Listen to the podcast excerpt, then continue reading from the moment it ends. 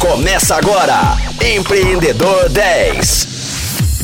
Fala Rocktronics! Muito bom estar com vocês em mais um dia do Empreendedor 10. Nesta semana, eu estou batendo um papo com Christian Gomes.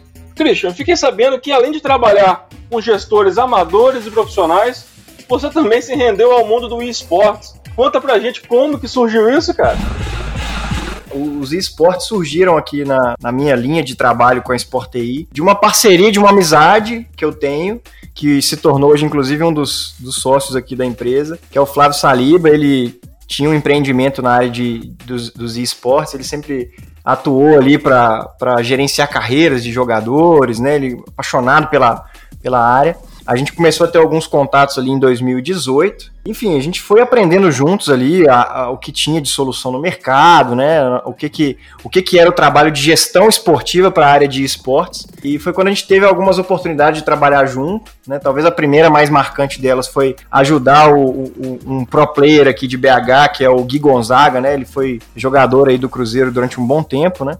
É, a gente fez o primeiro contato dele, na época a gente trabalhava lá com um contrato no Cruzeiro, e a gente fez uma conexão lá com eles, né, apresentou o Gui, apresentou a história dele, que ele é muito cruzeirense, né, o sonho dele de vestir a camisa do Cruzeiro e, e atuar como jogador pró do clube. E a gente fez essa ponte, né, a gente trabalhou junto ali, a gente conectou as pessoas certas, e de fato ele foi até para uma, uma etapa do Mundial, é, com a camisa do Cruzeiro, o Cruzeiro apoiou ele é, ainda não com recurso financeiro, mas com, com material, com, com a marca do clube para ajudá-lo ali a, a criar essa, essa relação, quem sabe, com uma marca, e de fato deu certo. Depois, no ano seguinte, ele acabou se tornando um jogador contratado pelo clube e a coisa foi avançando. Né? A gente acabou também trabalhando, teve o convite para trabalhar com a prefeitura de BH, num dessas, numa dessas viradas culturais ali. A gente já estava num programa de aceleração aí, o CID, né, em 2018, e aí, como se tratava de gestão é, tinha uma, uma área do, da virada cultural que era para games.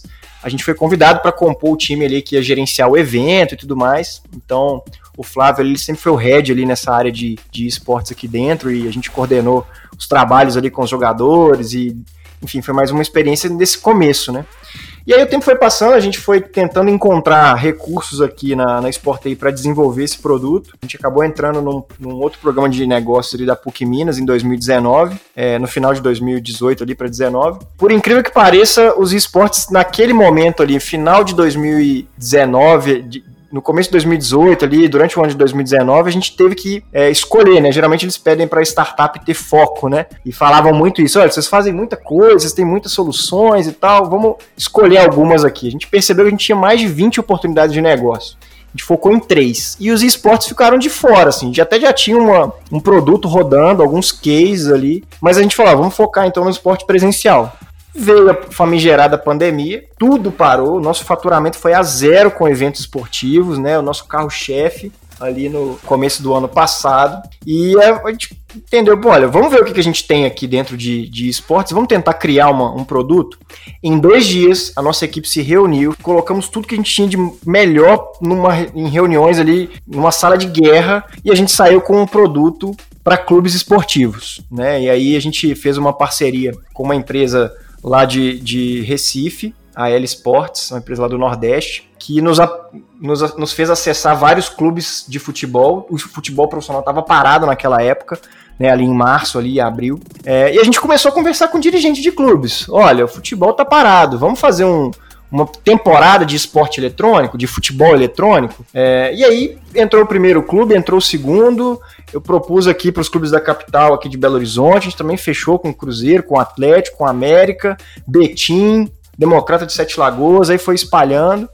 Quando a gente percebeu ali, fizemos outras parcerias com outras empresas de gestão esportiva pelo país. Quando a gente percebeu, a gente estava trabalhando com mais de 30 clubes do futebol brasileiro, das séries A, B e C. Colocamos ali, fizemos projetos muito legais ali para sócio torcedor, para torcida de modo geral. E começamos a gerenciar eventos, né, torneios ali e eventos esportivos dentro do futebol eletrônico, principalmente. Quando a gente percebeu, no final do ano, a gente tinha realizado mais de 200 competições é, de futebol eletrônico com esses clubes. Eu destaco ali o Atlético Mineiro, a gente teve te, que tiveram jogadores contratados ali é, nessa de um, de uma das de um dos eventos. O Inter fez um evento com a gente com a gente colocou 75 mil pessoas assistindo a final do campeonato deles. O Santos contratou jogador também, que foi campeão do, do evento, Botafogo do Rio, Magnus Futsal, a própria CBF ali. Então a gente criou cases muito legais dentro de eventos e o nosso foco era gerenciar a competição, gerenciar o, todo, colocar toda a dinâmica de gestão dentro da nossa ferramenta que cuida da automação desses processos de gestão, para que todos os confrontos, os jogos acontecessem online sem ninguém sair de casa. Né? Então isso se conectou muito bem ali, os clubes estavam ávidos ali por uma oportunidade de marketing e a gente conseguiu rodar, né? a gente colocou ali alguns milhares, a gente passou de 15 mil jogadores ali né, durante o ano passado que participaram de, de competições como jogadores, né? fora a audiência né, que, que essas competições tinham. E assim, o legal do clube de futebol é que se ele posta um, faz um post mais ou menos ali na rede social, já dá um barulho danado seu sistema já é invadido por um monte de acesso e, e tem que estar tá preparado para uma avalanche ali de pessoas ali entrando no seu negócio. Foi legal, mas foi muito desafiador, né? Eram muitas competições simultâneas e eu, eu ressalto aqui que a equipe foi brilhante, conseguir lidar com tudo isso e 2020 acabou com grandes projetos tendo, tendo sido entregues. Né, o futebol, quando o futebol voltou, claro que deu uma esfriada né, na, nas competições ali, mas praticamente metade dos clubes que começaram a temporada conosco terminaram. Tem um caso legal que o pessoal do Botafogo do Rio, né, Botafogo foi rebaixado. É, enquanto eles divulgavam a, as últimas rodadas da temporada, a torcida é, entrava lá e falava: pô, vocês estão, o time tá caindo aí, vocês estão brincando de organizar campeonato de videogame e tal acabou que eles até cancelaram as últimas, tempo, as últimas competições conosco por causa disso, né? O futebol tem essas particularidades, né? Se o time não vai mal dentro de campo, tá tudo errado fora, né? O que é, infelizmente, uma cultura que a gente ainda também tem que trabalhar. Mas teve, a gente teve essa, essa possibilidade, então a gente reverteu, a gente aproveitou uma, um, um produto que a gente já tinha, remodelou ele e passamos a trabalhar com clubes, empresas, tem vários cases legais ali, prefeituras, enfim. E hoje é um dos produtos que a gente tem foco aqui em desenvolver e desenvolve e faz bons negócios. A pandemia ainda não passou, né? Mas é, é um, se tornou um carro-chefe pela oportunidade. E para a gente nunca foi um, um, medo desacompanhado. A gente sempre teve a companhia do medo, sempre teve a companhia da, da esperança, né? Porque a gente estava sempre trabalhando com essas oportunidades. E o, o jogo virtual ele deixou de ser uma brincadeira para muitas pessoas e hoje né, você tem muitos profissionais que vivem desses jogos online, tanto do ponto de vista de vocês, empresários, empreendedores, né, quanto do ponto de vista das pessoas que estão, né, do, dos esportistas online. E quais soluções tecnológicas você oferece para esse mundo paralelo que a cada dia ganha mais força? E como você bem explicou também, com essa pandemia foi uma grande oportunidade né, de, de, de fomento para essa atmosfera. Pois é, soluções a gente, a gente sempre entendeu o esporte como um negócio, no bom sentido, né? Um evento esportivo, ele, ele cria produtos, né? E, e no esporte eletrônico, como a maioria das, das experiências são online, é, a nossa plataforma, ela, além de automatizar os processos de, de gestão do evento, ela também abre oportunidades para patrocínios, né? A gente é, tem um portal de notícias embutido ali na nossa solução de gestão que permite você gerar conteúdo, expor marca de patrocinadores, converter produtos de patrocinadores. Então, sei lá, tem um, tem uma, uma empresa vendendo algum tipo de produto que quem for quem se inscrever nessa competição X aqui, acessa o QR Code, baixa um cupom para gastar na, lá dentro da empresa, sabe? É, são coisas que com a tecnologia, como a gente tem os dados, né, tem a experiência mais controlada, a gente consegue ativar e de fato converter produtos ali pelo marketing esportivo. De modo geral, a gente não quer criar games, a gente não cria jogos aqui, a gente não, não quer é, pelo menos não por enquanto, né? Não quer também cuidar de projetos esportivos de times aqui. A gente quer automatizar os processos, fazer com que as competições sejam organizadas e que o marketing tenha espaço, criar produtos ali para os gestores dessas competições. No esporte eletrônico, a margem de, de, de lucro ainda é baixa, né? Saindo ali da, dos grandes projetos, ali de grandes clubes ali do, dentro do esporte eletrônico, você conta no, talvez em duas ou quatro mãos ali. É, a grande maioria do mercado é extremamente carente ali, ganha pouco, é carente de soluções, né, de oportunidades. Então, se a gente cria novos produtos, eles têm oportunidade de novas receitas. Né? Então, enxergar o esporte como negócio, no bom sentido, é o que a gente faz. E por enquanto, no esporte eletrônico, o nosso foco é a automação de processos, é, é a melhoria de produtos de marketing, né? E a entrega de eventos bem gerenciados, bem organizados, experiências ali que que apesar de sempre vai ter um perdedor e um vencedor, né? Apesar disso, todo mundo se sinta incluído, né? E com as oportunidades é, justas ali pelo que é colocado nos regulamentos, pelo que é colocado dentro das competições dos participantes. Então, a nossa solução é mais voltada para isso. E você falou de patrocinadores, de apoio, de investimento financeiro. Como que está esse mercado, né, para quem está buscando patrocinadores ou parceiros para esses eventos esportivos? Eu estava num painel até recentemente discutindo isso com alguns, com alguns profissionais do meio, né? É, e a gente estava comentando, eu puxei a fila para para causar um pouquinho de polêmica também, mas a realidade é que assim, os projetos esportivos de esporte eletrônico desses clubes que a gente vê por aí, tirando dois ou três ali, os maiores que já entram como um produto do clube, a grande maioria dos clubes ali, a gente vê lá, o time, sei lá, vou falar um time de exemplo aqui, sei lá, sei lá, vou falar fora de, de Minas Gerais, vou falar do, do Goiás.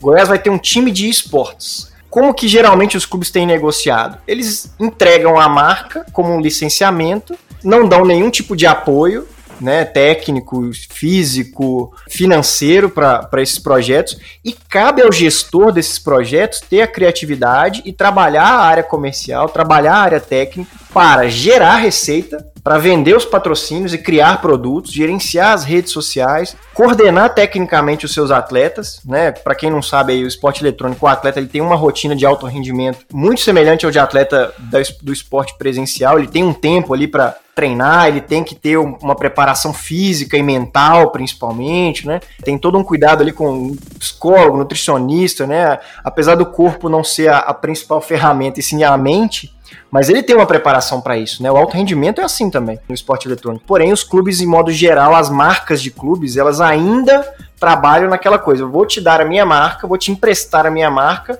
agradeça a Deus, levante a mão aos céus e eu quero resultado financeiro quanto antes para você me pagar o licenciamento da minha marca. Com esse pensamento, né, e como um negócio, todo negócio, né, a gente está falando num canal forte aqui da inovação, na Rocktronic, precisa de investimento. Então hoje é, a realidade ainda é muito dura. Né, eu, vejo, eu vejo que isso tá, tem mudado ali. É, tem atletas que são de alto rendimento ali, que conseguiram levantar recursos, estão criando suas próprias equipes, né? É, mas, e tem clubes de futebol que já conseguem criar uma receita ali e apoiar os clubes, mas de modo geral, criar um projeto esportivo no esporte eletrônico hoje requer muito do gestor estar tá disposto a ter criatividade, a buscar esse patrocinador com a marca do clube debaixo do braço e a coragem de apresentar mesmo um pitch ali para uma marca, para uma empresa. E essa conversão que ele tem que entregar para essa empresa está muito ligada ao que ele vai usar de produtos de tecnologia, seja nas redes sociais, seja em algum software, em, algum, em, alguma, em alguma comunidade de, de conversão de produtos digitais ou não. É, ele tem que dar resultado do patrocinador. Né? Então ainda é uma realidade difícil, mas é, o pessoal até perguntou, né? Assim, você acha que acelerou, a pandemia acelerou as oportunidades dentro do esporte eletrônico? Sim e não. Né? A minha opinião é que sim e não. Sim, porque é, ficou em maior evidência, né? Ficou. A gente está consumindo mais ali. Se a gente parar para se questionar assim, quantas pessoas compraram mais jogos, jogaram mais, tiveram mais oportunidade? Isso aumentou, sem dúvida. Porém, a rotina dos jogadores de alto rendimento, quem é o esporte mesmo, né? Uma coisa é o game, outra coisa é o esporte, né? O esporte é aquele cara que compete, tem carteira assinada, o pro player, né? Ele, ele é funcionário, ele tem uma carteira assinada ele tem contrato, ele recebe por isso. A grande maioria dos pro players ainda tem, ainda estão enfrentando essa dificuldade. Aqui no país ainda não tem uma, um investimento grande. Então, assim, os gestores eles têm que criar alternativas, têm que ser criativos e têm que ralar muito. Não quer dizer que se também tivesse a oportunidade não teriam que ralar, né? Mas eles poderiam se concentrar no projeto esportivo mesmo e a área comercial e de marketing poderia ser apoiada pelos clubes que já têm um canal forte para isso, né? Já tem uma, uma rede de relacionamento grande. Então, assim, eu vejo que a gente está vivendo um mar de oportunidades nessa área, porém sofrendo pela falta de apoio por quem quer consumir, quer entrar nesse meio, são as marcas e os clubes esportivos, mas estão com aquela goela enorme, querendo grana e não dá um apoio. Só, olha, dê graças a Deus a marca que eu tô te emprestando aqui. E se vira, amigo. Tchau. Mês que vem eu quero meu, minha fatura aqui. E não funciona desse jeito, né, gente? E então, é, só tem uma coisa a dizer aí, com perdão do trocadilho, né? Estamos na torcida pela mudança de consciência e pelo aumento do apoio ao esportes. É isso aí, Rocktronics. Depois dessa piada super sem graça minha, a gente vai ficando por aqui. Espero vocês amanhã às 10 horas da manhã, com reprise às 10 da noite. Fiquem ligados. Você ouviu Empreendedor 10, só aqui, Rocktronic, inovadora.